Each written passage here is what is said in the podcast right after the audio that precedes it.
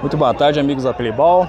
Estamos aqui na quadra G5, onde hoje se enfrentaram pela Série C o Resenha e o Desportivo América, um grande jogo.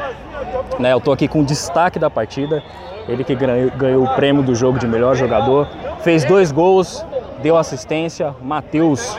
Matheus, fala pra gente como é que você considerou a sua participação, tanto a sua participação é, pessoal aqui no jogo quanto a coletiva né, da, da, sua equipe. Como é que você viu?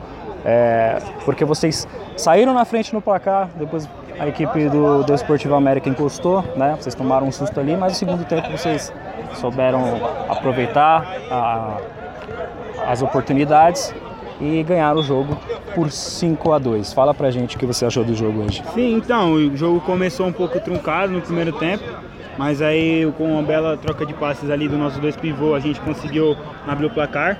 O time deu uma cochilada na metade do primeiro tempo, eles chegaram perto do placar, é, assim, assim ficando 3 a 2 mas aí o professor conversou com a gente no intervalo, a gente entrou focado no segundo tempo para buscar o resultado e matar o jogo quanto antes. E hoje, graças a Deus, conseguimos sair com a vitória. Quais são as pretensões da equipe do Resenha para as próximas rodadas?